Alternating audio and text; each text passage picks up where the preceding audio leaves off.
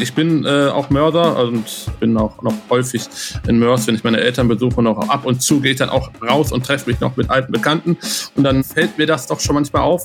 Ist schon sehr, sehr dunkel. In Mörs bleiben schon länger zu bestimmten Zeiten die Laternen aus. In anderen NRW-Kommunen könnte das auch bald passieren. Energie ist schließlich teuer. Keine gute Idee, sagt der NRW-Innenminister. Warum nicht? Darum geht es gleich hier. Hi.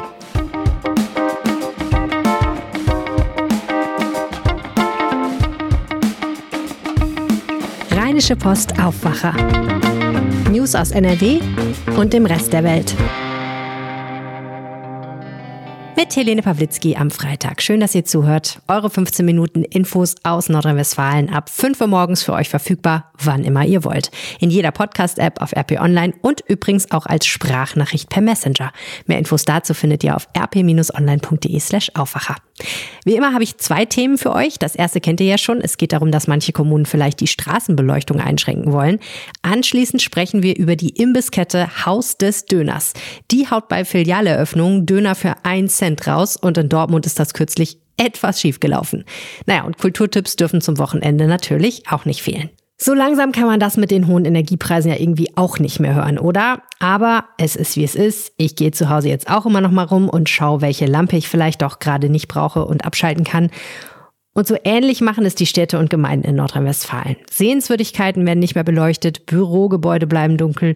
Und nun könnte der nächste Schritt sein, die Straßenlaternen zu bestimmten Zeiten abzuschalten. Darüber habe ich mit meinem Kollegen Christian Schwertfeger aus dem NRW-Ressort gesprochen. Hallo Christian. Hallo. Ich habe ja Straßenlaternen bislang immer als etwas Gottgegebenes betrachtet, muss ich sagen. Und ich lerne jetzt, das ist gar nicht der Fall. Ha? Ja, richtig. Also die Stadt Mörs ähm, schon seit 2015 ähm, hat die Straßenlaternen nachts aus. Also außer an Wochenenden und an Feiertagen, also äh, wenn, ich sag jetzt mal, Feiern anstehen und Leute sowieso auf den Straßen unterwegs sind, äh, da bleiben sie nachts an. Allerdings sonst äh, sind sie in einer bestimmten Zeit von 1 Uhr bis, äh, ich glaube jetzt bis 4 Uhr morgens ausgeschaltet. Kannst du mal sehen. Für mich ist das so selbstverständlich, in einer Stadt äh, nachts auf die Straße zu gehen und es ist einigermaßen hell. Also ich kann sehen, wo ich hinlaufe. Wenn ich mir vorstelle, das ist nicht der Fall, da wird es ganz schön zappenduster und da muss ich mir schon große Mühe geben, nicht zu stolpern über irgendwelche Dinge wahrscheinlich. Ja, genau. Gott sei Dank sind ja nachts nicht so viele Menschen unterwegs und auch äh, unter der Woche nicht. Aber richtig, also äh, ich bin äh, auch Mörder und ähm, bin in Mörs auch aufgewachsen und bin auch noch häufig in Mörs, wenn ich meine Eltern besuche, noch ab und zu gehe ich dann auch raus und treffe mich noch mit alten Bekannten und dann auch unter der Woche und äh, dann fällt mir das doch schon manchmal auf. Ist schon sehr, sehr dunkel und mich wundert das schon sehr. Es ist wirklich äh, ist ein ungewohntes Gefühl, du hast recht. Äh, man ist es aus anderen Städten natürlich nicht gewohnt einfach nachts durch dunkle Straßen. Ja, und wie ist das dann? Zückst du dann das Handy-Taschenlampenlicht oder wie machst du das dann? Ja, äh, ja, kommt drauf an. Also äh, man sieht schon ein bisschen. Meistens äh, scheint der Mond ja auch noch ein bisschen und äh, Häuser haben ja manchmal auch noch eine Beleuchtung von draußen an. Also das Handy habe ich bislang noch nicht gezückt äh, oder zücken müssen, aber es ist schon ein komisches Gefühl, sagen wir, ein anderes Gefühl. Straßenlaternen in Städten sind ja äh, in erster Linie erstmal dafür da, dass man überhaupt was sieht nachts, aber die haben ja auch was mit Sicherheit zu tun. Wo ist da der Zusammenhang? Ja, Kriminalität wird halt im Dunkeln begangen. Ähm, das nutzt halt Kriminelle aus, äh, Überfälle, sie wollen halt nicht gesehen werden und äh, Darum sind die Räume, die öffentlichen Räume ja auch äh, ausbeleuchtet, um den Leuten die Angst zu nehmen. Und viele Leute haben halt einfach Angst im Dunkeln. Und das ist auch verständlich. Und es passiert ja auch. Es ist ja nachweislich so, dass die Taten halt im Dunkeln beginnen. Wer geht schon alleine durch den Park? Das macht man nicht, weil es dort halt dunkel ist in den Nachtstunden. Und so ist es dann natürlich dann auch äh, auf Straßen. Wenn es dort äh, alles dunkel ist, dann geht man da eigentlich nicht äh, gerne lang. Die Polizei sagt vor allen Dingen sind es ältere Menschen und äh, natürlich auch Frauen, die äh, solche äh, Wege dann halt meiden. Man muss an der Stelle ja immer unterscheiden. Also einerseits das subjektive Sicherheitsgefühl, wie du sagst, wo man, wo es dunkel ist, möchte man nicht so gerne langgehen in der Regel. Und dann natürlich die objektive Gefahr. Also stimmt das tatsächlich, dass Kriminelle sich wirklich dunkle Ecken suchen, um Straftaten zu begehen? Ja, genau. Also, also das subjektive Sicherheitsgefühl, man kann es nicht messen. Also man kann Angst kann man nicht messen. Das wird in keiner Statistik aufgeführt. Ähm, ich glaube, das muss jeder für sich selber wissen. Aber ich glaube, viele kennen die Situation, dass es unangenehm äh, abends über bestimmte Straßen unter Führungen zu gehen, wenn sie dunkel ist, wenn man alleine ist. Ähm, ja, und natürlich. Äh, äh wenn man muss sich ja nur mal die Straftaten, die Überfälle äh, anschauen, äh, wo sie begangen werden. Die werden in den Abendstunden in der Regel begangen und in, selten tagsüber. Hm. Es gibt ja jetzt wegen der Energiekrise in Nordrhein-Westfalen in den Kommunen große Anstrengungen, Energie zu sparen. Und die Straßenlaternen sind da auch immer ein Thema. Du hast dich ja mal umgehört, wie das in den verschiedenen Kommunen ist. Was gibt es da für Beispiele jetzt außer Mörs, wo die Straßenlaternen halt nachts aus sind? Also äh, Stadt Erkrath, also direkt hier neben Düsseldorf, ähm, Sie hat seit Anfang des Monats die Straßenlaternen ähnlich wie Mörs zu bestimmten Zeiten abgestellt. Ähm, ich habe mich da mal äh, dann auch auf Social Media äh, entsprechende Kommentare äh, dann von Bürgern angeschaut und die sind alles andere als damit bislang zufrieden. Also für sie ist es ungewohnt und äh, sie empfinden das äh, äh, als keine gute Maßnahme. Und dann haben wir hier in Düsseldorf sollen Gaslaternen abgestellt werden auch im Zuge der Energiekrise an äh, bestimmten Orten, nicht alle, ähm, aber immerhin schon einige tausend. Und ähm, das finden auch viele hier in der Stadt nicht gut. Hm. Und wer es auch nicht gut findet, ist NRW-Innenminister Herbert Reul. Genau. Also er warnt äh, massiv vor der Abschaltung von Laternen. Das hat er uns, äh, unserer Redaktion gesagt. Und äh, er hofft, äh, dass die Städte äh, auch nicht zu dieser Maßnahme greifen werden und vielleicht auch in Erkrath äh, die Stadt äh, Übereinkommen findet und auch die Sache nochmal zurückziehen wird. Wie begründet er das? Wie mit dem Sicherheitsgefühl, worüber wir gesprochen haben. Äh, Laternen aus, dunkel, fehlendes Sicherheitsgefühl, Leute haben Angst und äh, das, sagt er, muss nicht sein. Jetzt könnte man natürlich sagen, wenn er findet, die Kommunen sollten das lieber lassen, kann er ihnen denn dann irgendwie behilflich sein? Also beispielsweise finanziell, damit die sich das weiter leisten können? das kann er leider nicht. ja, Versuch was wert. Du hast auch mit der Gewerkschaft der Polizei gesprochen. Die ist ähnlicher Ansicht wie der Innenminister, richtig? Genau, also die Gewerkschaft der Polizei und auch die, äh, die Deutsche Polizeigewerkschaft, äh, beide sind äh, vertreten die gleiche Ansicht äh, wie der Innenminister.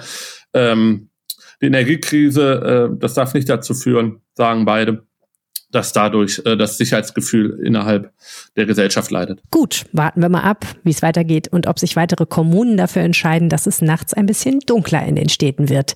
Vielen herzlichen Dank, Christian Schwertfeger. Gerne.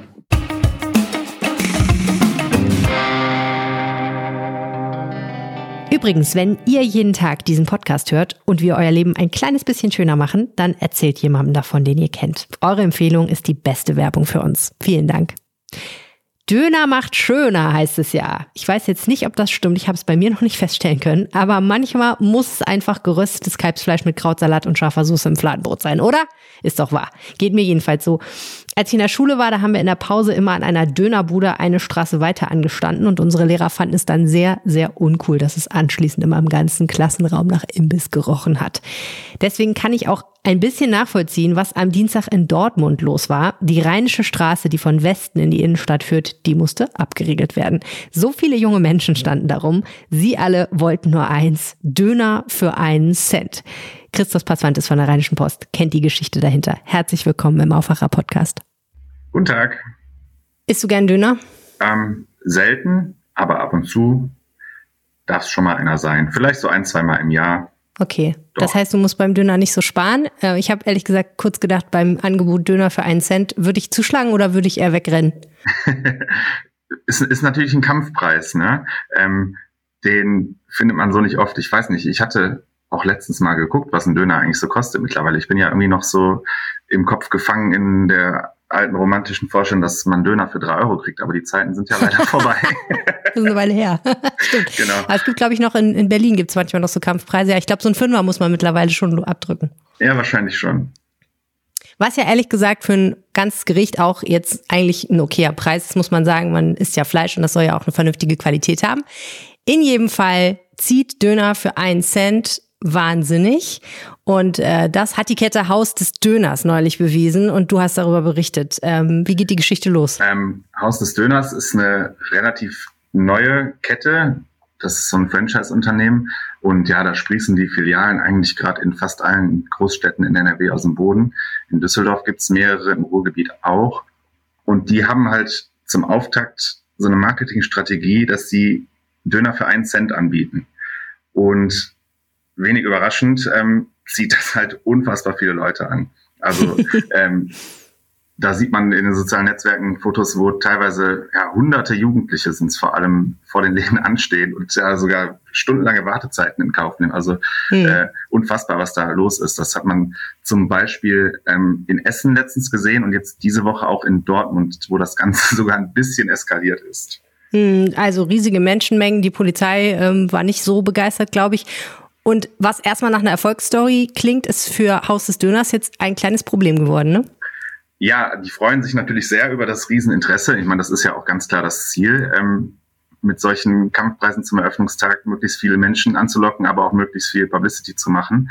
Ähm, dass das Ganze aber dann ja fast schon zu tumultartigen Szenen führt, das haben die sich natürlich ein bisschen anders vorgestellt. Und das ist natürlich auch für die Kette jetzt ein Problem. Die wollten ja demnächst in Erkelenz eröffnen. Wird es da auch Döner für einen Cent geben? Wahrscheinlich wird es das so geben, ja. Das ist ja nun mal das Konzept der Kette. Ähm, allerdings haben die jetzt erstmal alle Eröffnungen vorerst auf Eis gelegt, weil die sich jetzt in der Tat eine Art Sicherheitskonzept überlegen müssen. Also unfassbar eigentlich für so einen Dönerladen. Aber ich meine, die Erfahrungen gerade auch in dieser Woche in Dortmund haben halt gezeigt, ähm, anders geht das wohl nicht. Ich hatte gestern mit dem Sprecher der Kette gesprochen, Gian Gül, und äh, er sagte, so einen Andrang hatten sie tatsächlich noch nie erlebt, wie das jetzt in Dortmund äh, war. Das war schon krass da musste halt irgendwann die Polizei eingreifen und die, die Jugendlichen bändigen, weil die da ähm, ja wie, wie so eine wilde Horde, sag ich mal, fast schon auf, äh, auf den auf den fast Gratis-Döner losgehen wollten. Und das war irgendwann einfach nicht mehr in den Griff zu kriegen. Deswegen überlegt man sich jetzt halt ein Konzept ähm, und muss dabei halt auch die Stadt und die Polizei mit einbeziehen. Man muss jetzt halt gucken, wie man das künftig etwas geregelter hinkriegt und etwas gesitteter. Döner für einen Cent, ein tolles Angebot, was viele Leute interessiert. Wir schauen mal, wie es in Erkelenz demnächst läuft. Vielen herzlichen Dank. Vielen Dank auch. So, und wenn ihr heute Abend euer Döner auf der Faust habt und auf dem Sofa sitzt, was macht ihr dann? Das sagt euch jetzt Regina Hartleb aus dem Kulturressort der Rheinischen Post. Hallo, ich empfehle für das nächste Wochenende einen TV-Tipp und zwar die Reihe Kingsman. Das ist äh, ein Agentenfilm mit viel britischem Humor und schräg skurrilen Elementen à la Quentin Tarantino. Also wer diese Mischung mag, der sollte sich das anschauen. Im Mittelpunkt steht der junge Nachwuchsagent Exi, der ähm, an seinen Mentor Harry Hart gerät. Harry Hart wird von Colin Firth gespielt. Und ähm, die beiden arbeiten für die Organisation Kingsman. Das ist eine Art privater englischer Geheimdienst. Und ähm, ja, das Basislager ist ein edler Schneiderladen, in dem die Agenten ausgestattet werden mit ähnlichen trickreichen Accessoires, wie man sie sonst von James Bond kennt. Ja, das Ganze ist also wirklich sehenswert für äh, Freunde des britischen Humors. Man muss allerdings auch Blut sehen können. Wer da zimperlich ist, sollte sich das nicht anschauen.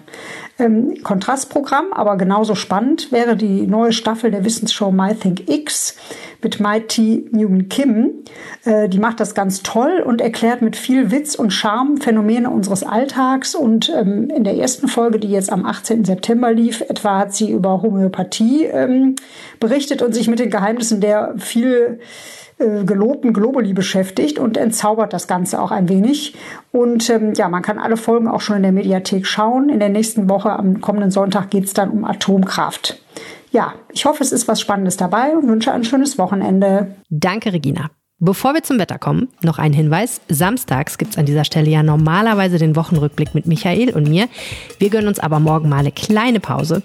Ihr hört aber trotzdem von uns. Ich habe euch eine Episode unseres Gründerzeit-Podcasts rausgesucht, die ich euch unbedingt vorspielen will. Nicht nur, weil die Gründerin, um die es geht, super sympathisch ist, sondern auch, weil ihre Geschichte so spannend ist und es um ein Produkt geht, mit dem man mal wirklich was anfangen kann. Mehr verrate ich aber jetzt noch nicht. Hört einfach morgen rein. Am besten gemütlich auf dem Sofa. Es soll nämlich am Samstag fast überall in NRW regnen, bei 16 bis 18 Grad. Heute bleibt es immerhin einigermaßen trocken, nur in Münster soll was runterkommen. Die Temperaturen am Freitag 18 bis 20 Grad. Das war's von mir für jetzt. Danke fürs Zuhören. Mein Name ist Helene Pawlitzki. Bis morgen. Mehr Nachrichten aus NRW gibt's jederzeit auf RP Online. rp-online.de